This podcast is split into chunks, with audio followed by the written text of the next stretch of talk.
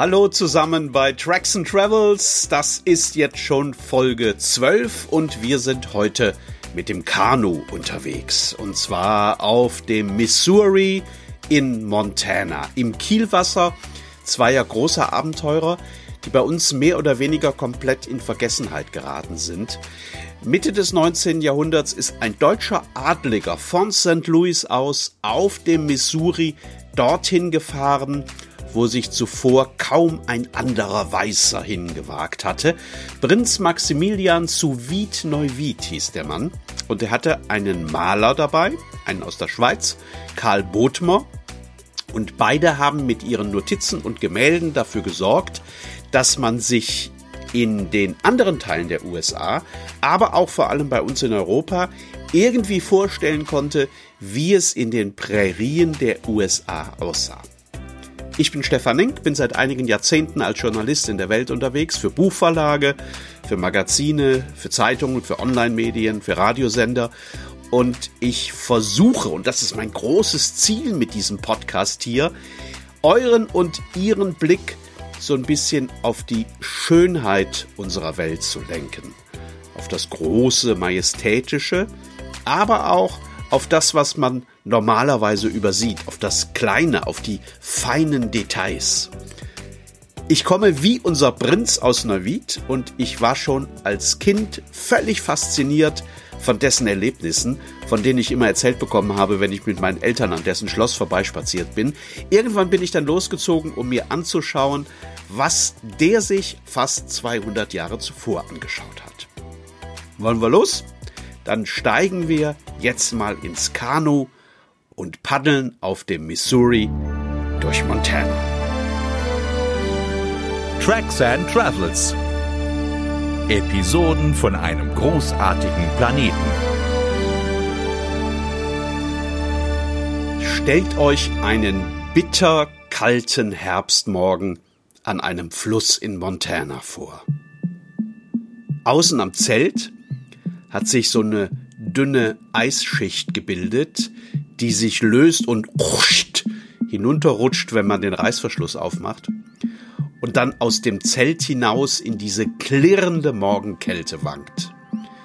Eigentlich wäre man viel lieber noch ein bisschen im warmen Schlafsack geblieben, aber da drüben über dem Fluss, da ackert sich gerade die Sonne durch den Nebel und in der Sonne wird es auch hier in Montana im Herbst ganz schnell noch so ein kleines bisschen warm. Also raus aus dem Zelt, schnell einen löslichen Kaffee gemacht und dann dick vermummt runter zum Ufer. So haben wir das morgens immer gemacht auf unserer Tour. Und dann haben wir da in Dunst und Nebel und in der Kälte am Missouri gestanden und in den jungen Morgen hineingelauscht.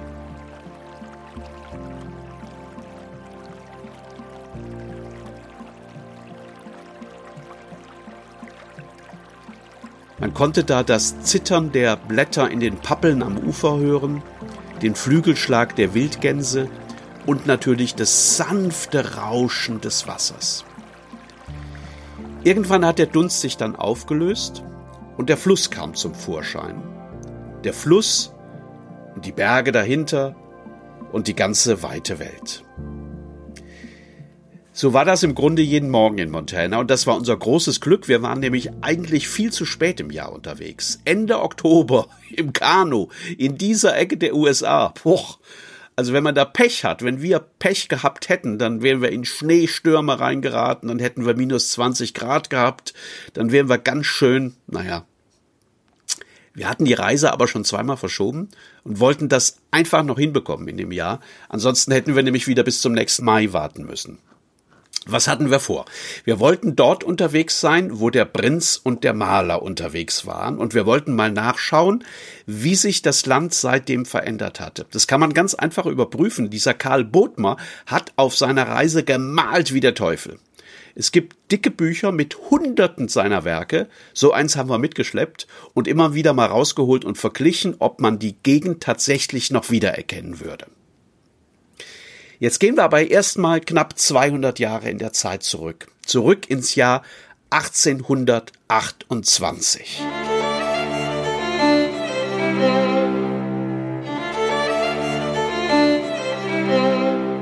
Das war das Jahr, in dem sich der Prinz und der Maler kennengelernt haben. Der junge Schweizer hat damals Stadtansichten von Koblenz gemalt und sie an Touristen verkauft. Und Prinz Maximilian hat der Stil von Bodmer total gefallen. Und er hat ihn dann gefragt, ob der sich irgendwie und irgendwann eine Reise in die neue Welt vorstellen könnte. Da wollte der Prinz nämlich hin. Das war so ein Adliger wie damals ähm, viele in Europa. Da war viel Geld da, da war keine eigentliche Aufgabe da. Da war ein Interesse dran, die Welt zu entdecken, wissenschaftlich zu entdecken. Und das hat äh, Max zu Wied gemacht. Er ist nach äh, Brasilien gefahren, das war seine erste große Reise. Da hatte er keinen Maler dabei, da hatte er selbst gezeichnet. Und äh, man muss wissen, dass diese Zeichnungen, diese genauen Zeichnungen, waren im Grunde genommen damals vor 200 Jahren das, was heute für die Wissenschaft die Fotos sind. Also wenn man keine genauen Zeichnungen mitgebracht hatte und keine genauen Beschreibungen der Dinge, die man gesehen hat, dann war die Reise aus wissenschaftlicher Sicht eigentlich komplett für die Katz. Und weil der jetzt keinen Maler mitgenommen hatte nach Brasilien, äh, sondern selbst gezeichnet hat, was er ganz gut, aber dann wiederum nicht gut genug konnte, ähm, hat er einen riesen Anschiss bekommen damals von Humboldt. Die kannten sich. Humboldt hat ihn getroffen, hat sich diese Zeichnungen aus Brasilien angeschaut und hat gesagt, hör mal, also beim besten Willen, beim nächsten Mal musst du einen Zeichner mitnehmen, einen Maler, sonst hat diese ganze Expedition, der Einsatz deines Lebens keinerlei wissenschaftlichen Wert.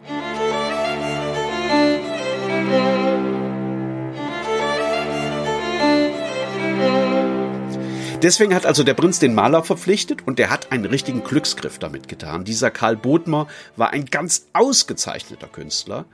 Anfangs war der einfach überwältigt von der Weite des Landes und hat mit seinen Bildern versucht, den Fluss drauf zu bekommen, die Felsen am Ufer, die Prärie auf der anderen Seite, den Himmel oben drüber, also alles, was er irgendwie gesehen hat. Aber je länger die Reise der beiden dauerte, desto mehr besannen sich Bodmer auf die kleinen und feinen Details. Und wenn man sich heute seine Porträts ansieht, die er von den Kriegern und Medizinmännern der Native Americans gemacht hat, denen die beiden auf ihrer Reise in dieses Herz Amerikas begegnet sind, dann sehen diese Gemälde fast aus wie Fotos.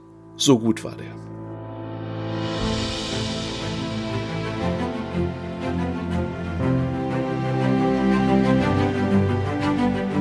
Im Kielwasser dieser beiden Männer waren wir also knapp 200 Jahre später unterwegs in Montana. Wir haben gezeltet, weil es keine Hotels gab. Wir haben gekocht, weil es keine Restaurants gab. Es gab auch keine Orte oder Dörfer oder zumindest Farmen. Es gab noch nicht einmal eine Straße in der Nähe. Jetzt muss man wissen, Montana ist ein bisschen größer als Deutschland, hat aber bloß eine Million Einwohner. Und es ist gut möglich, dass an den Ufern des Missouri und in seinem Hinterland heute weniger Menschen leben als vor knapp 200 Jahren. Damals war der Fluss auch schwierig zu navigieren. Ähm, heute ist der Missouri handzahm, also zumindest dort, wo wir unterwegs waren. Der fließt oft derart träge dahin, dass man ihn für einen in die Länge gezogenen See halten könnte. Für uns war das natürlich super, wir konnten die meiste Zeit einfach so vor uns hin paddeln ähm, konnten uns anschauen, was da am Ufer stand. Große Baumwollweiden und Pappeln. Irgendwann kamen dann diese hoch aufschießenden Felswände dazu, die sich ähm, permanent verändert haben. Also einmal um die nächste Flusskehre rum und schwupp sah die komplette Welt anders aus. Manchmal haben wir auch Weißkopfseeadler gesehen, Amerikas Wappentier. Die saßen da in den Bäumen am Ufer und haben sich immer erst dann wieder in die Luft geschwungen, wenn wir ganz nah dran waren. Dann haben die wahrscheinlich gedacht, ups, mach mal langsam da unten dieses Kanu. Hm aber die meiste Zeit über, und es lag wahrscheinlich auch ein bisschen daran, weil schon Herbst war, die meiste Zeit haben wir gar nichts gesehen. Keine Fische im Wasser, keine Tiere am Ufer und Leute sowieso nicht. Zwischendrin haben wir immer mal wieder den Bildband mit den Gemälden von Bodmer rausgeholt und die Landschaft vor uns mit dessen alten Bildern verglichen.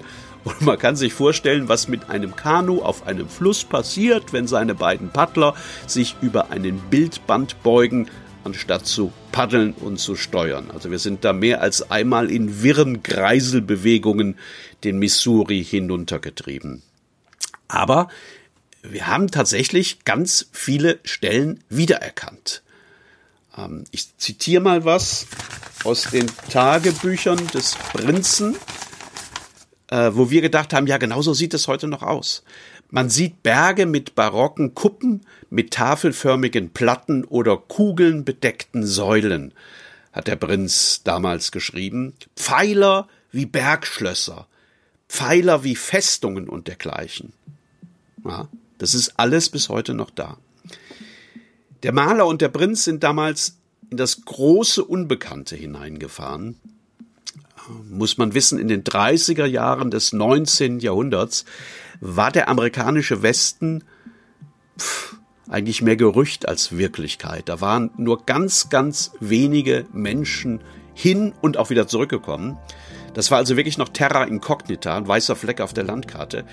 Die beiden waren natürlich nicht die allerersten Weißen, die auf dem Missouri unterwegs waren. Äh, Lewis und Clark, 30 Jahre vor ihnen, natürlich auch einzelne Jäger und Pelzhändler, aber es waren tatsächlich nicht so viele, die so weit in den Westen vorgedrungen waren zu diesem Zeitpunkt. Ähm, und für die Menschen im Osten der USA, also in den großen Städten, in Washington, in New York, in Boston, gab es damals von so einer Reihe merkwürdig gezeichneter Karten und diesen Gerüchten abgesehen keine Möglichkeit, sich vorzustellen, wie es im Westen des Kontinents aussieht. Und für den Rest der Welt gab es diese Möglichkeit sowieso nicht. Ende April 1833 erreichten der Maler und der Prinz dann jenes Territorium, in dem nicht mehr Washington, sondern Amerikas Ureinwohner das Schicksal der Reisenden bestimmten. In den äh, weiten Ebenen des heutigen Nebraskas, der beiden Dakotas und Montanas natürlich, lebten die Mandan, die Sioux, die Cree und die Blackfeet. Und die sahen plötzlich Bleichgesichter auf dem Fluss und die hatten Gehröcke an, die hatten Gamaschenhosen an, die hatten Seidenschals um den Hals. Also man kann sich vorstellen, das muss denen sehr, sehr merkwürdig vorgekommen sein. Der Prinz hat in seinen Reisetagebüchern mehrmals geschrieben, dass alle diese Begegnungen von gegenseitiger Neugier geprägt waren. Und der Karl Bodmer hat angefangen, ganz wunderbare Porträts dieser Leute zu malen, mit einer ungeheuren, beinahe fotografischen Detailtreue, die, diese Gemälde, wenn man sich die heute ansieht, die wirken noch derart realistisch, dass man meint, die Modelle könnten tatsächlich jeden Moment aus dem Bild ins richtige Leben hinaustreten. Und es ist so ein bisschen, als habe der Karl Bodmer bereits damals geahnt, dass für uns, die wir uns diese Bilder 200 Jahre später anschauen, über all diesen Menschen die Gewissheit einer Tragödie liegen würde von der wir wissen, dass sie ja später dann eingetroffen ist. Bodmer konnte das damals natürlich nicht wissen, aber er war tatsächlich der erste Künstler und er sollte auch der einzige bleiben, der die Native Americans am Missouri so malen konnte, wie sie jahrhundertelang aussahen. Wäre der nur 10 oder 20 Jahre später gekommen, dann hätten diese Leute, salopp gesagt, Cowboyhüte auf den Köpfen gehabt und sie hätten gepanschten Whisky aus der Flasche getrunken. Weil Bodmer aber gewissermaßen den allerletzten Augenblick der Präriekulturen auf Leinwand festhalten konnte, wurde er, ohne dass er es ahnte, der Chronist einer Epoche, die kurz darauf zu Ende sein sollte.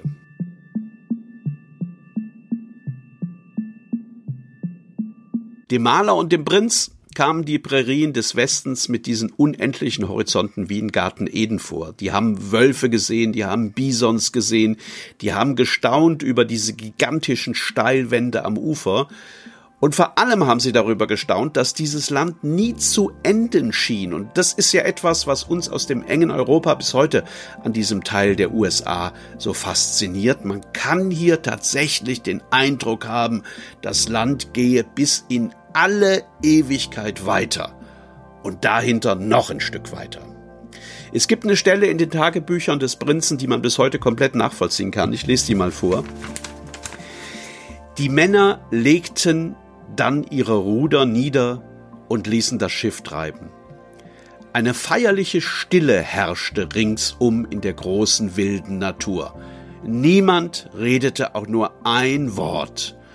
Und es war, als wären wir alle unwillkürlich durch diese Eindrücke in feierlicher Abendstunde zu ernstlichen Betrachtungen angeregt. Also, knapp 200 Jahre später, als wir da unterwegs waren, ging es uns genauso. Die Büffelherden waren natürlich verschwunden. Statt der Wölfe haben wir nachts im Zelt nur Kojoten heulen gehört. Aber wir konnten das alles noch total gut nachvollziehen. Es gab Momente auf dieser Kanureise, in denen haben wir uns dem Maler und dem Prinzen so nahe gefühlt, dass wir geglaubt haben, hinter den Hügeln am Ufer jeden Moment dieses dumpfe, grollende Geräusch hören zu müssen, das einst entstand, wenn die Prärie Beine bekam und sich Zehntausende Bisons in Bewegung gesetzt haben. Und äh, dann sind wir natürlich diese Hügel hinaufgelaufen und haben nichts gesehen. Nichts außer Weite, nichts außer flachem Land, das sich in allen Richtungen bis zum Horizont streckte und reckte, als wolle es noch weiter wachsen, als würde es gerne noch mehr Terrain für sich beanspruchen.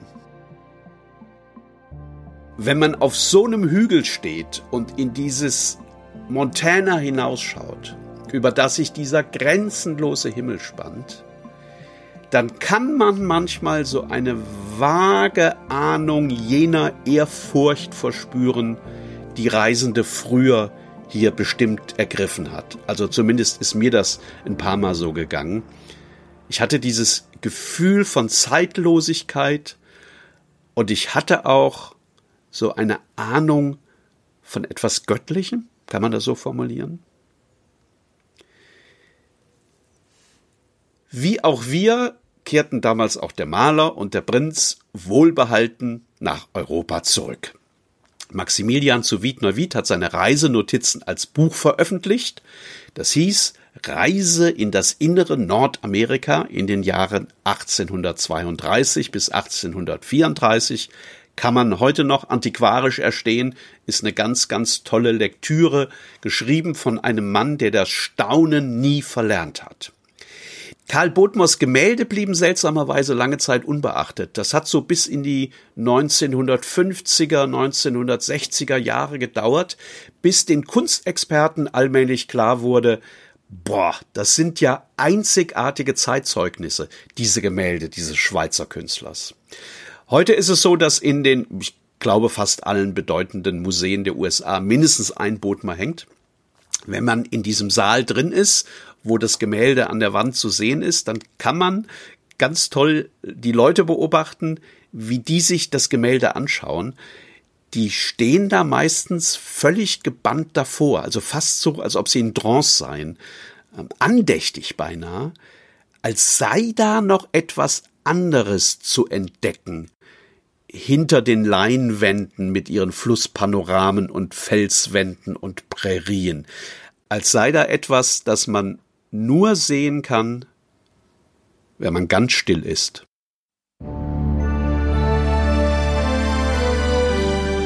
Tracks and Travels. Episoden von einem großartigen Planeten. Ach, ich liebe diese Geschichten aus der Vergangenheit und ich hoffe, euch und Ihnen hat das jetzt auch gefallen. Ich stelle auf tracksandtravels.com noch ein paar Fotos ein auch ein paar Links zu Maler und Prinz. Ähm, auf der Seite, also auf tracksandtravels.com, gibt's auch alle bisherigen Podcast-Folgen zu hören, die man natürlich auch bei Spotify bekommt oder bei iTunes und den anderen wichtigen Plattformen. Danke fürs Zuhören, danke fürs Weiterempfehlen, auch dieses Mal. Und äh, wenn ihr wollt und wenn Sie wollen, dann hören wir uns ganz bald wieder zu einer neuen Episode von diesem großartigen Planeten.